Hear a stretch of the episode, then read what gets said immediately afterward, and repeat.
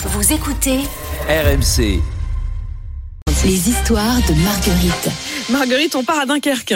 Hier, un prix mondialement attendu, une compétition internationale, le championnat du monde du cri de la mouette. Ça donne ça.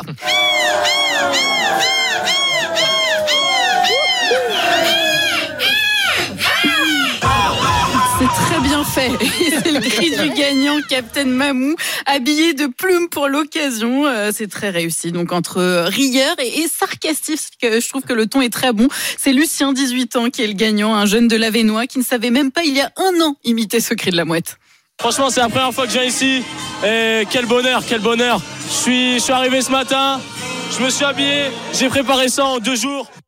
Quelle ascension, franchement, quelle réussite 17 000 candidatures pour le grand retour de la compétition qui s'était arrêtée à cause du Covid avec le lancer de hareng. C'était un grand moment du carnaval qui battait son plein hier à Dunkerque.